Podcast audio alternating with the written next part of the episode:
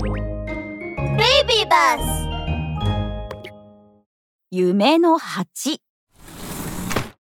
昔あるところに新吉と当時という仲のいい商人がいました。二人はいつも一緒に旅商いをしておりました。ある時一仕事を終え道端に腰を下ろして休んでいると当時がぐっすり眠り込んでしまいました。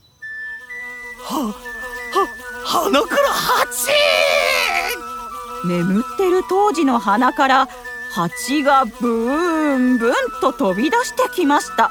新吉はとても不思議に思い蜂の後をつけていきましたが見失ってしまいました。2人が一休みしている場所に戻ると当時が目を覚ましたのでこう尋ねました。体はどうもないんか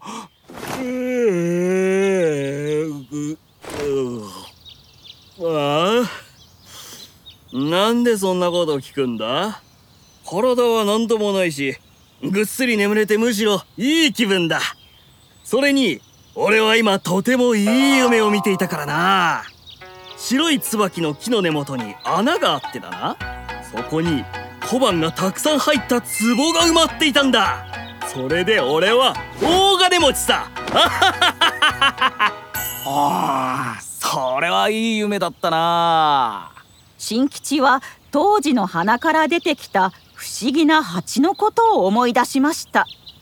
これは本当に小判の入った壺が埋まっているかもしれないぞとほのかに思い始めました。それじゃ今日はこれで一段落にするかな。おいよまた明日な。その日の商いが終わり村へ戻った後も新吉は当時の話してくれた夢の話が気にかかって仕方ありません。目が冴えてしまい眠れなくなった新吉は夜中に一人でこっそり白い椿の根元へ行くことにしました。ここら辺だったかな。えー、っと白い椿白い椿。ああったあった。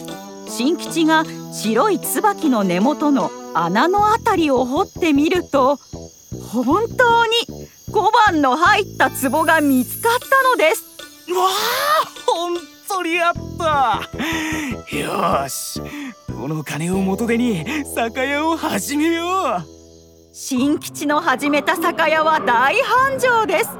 さて新吉がみるみるうちに金持ちになったので当時が不思議に思って訳を尋ねに店へやってきました。おお繁盛しとるな。今ちょっといいか。急に金回りが良くなったから気になってな。お前がなんでここまでの店を持てたのか一つ聞かせてくれんか。ああその話か。あれはお前と一緒に旅商いに行って一休みした時だ。お前がぐっすり寝込んでしまった時あっただろあああん時か。着物問屋の親父にこっぴどく叱られた後だったからな。疲れてたんだよ。あああれはなかなかだったな。そうそう。その時寝てるお前の鼻の穴から蜂がブンブン飛び出したんだ。鼻から蜂が？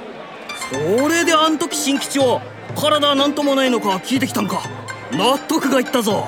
そうなんだ蜂が鼻を出入りするなんざ普通じゃないからな。その後すぐお前が目を覚ましていい夢を見たと言っていろいろ話してくれただろだから俺は白い椿の木の根元を掘りに行ったのさ。そうしたら本当に小判のたくさん入った壺が出てきたというわけだ。悪く思うなよ。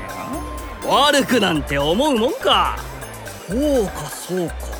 不思議なこともあるもんだな包み隠さんと話してくれてありがとう。ところで一つその壺とやらを俺にも見せてくれんか？壺を見せるくらいお安い御用さ。当時は新吉から小判の入っていたという壺を受け取るとしげしげと壺の中やら外やらを観察したのです。その甲斐あってか壺の底に「七つのうち」と書いてあるのを見つけましたほほう。これはひょっとしたらひょっとするぞ。7つのうち通るからにはあと6つあるに違いない。俺も白い椿の根元に行こう。当時は白い椿の木を探して根元のあたりを掘ってみました。すると中には壺が6つ埋まっていました。中には金やら銀やら大判小判がぎっしり詰まっています。ははこいつはすげえや。新吉との旅商いも楽しかったが俺も自分の店を構えたかったでな。これで夢が叶えられる。新吉よくぞ蜂の話を聞かせてくれた。その金で当時は新吉よりももっと大金持ちになり新吉よりも大きい店を構えその店もまた大繁盛したのだそうです。おしまい。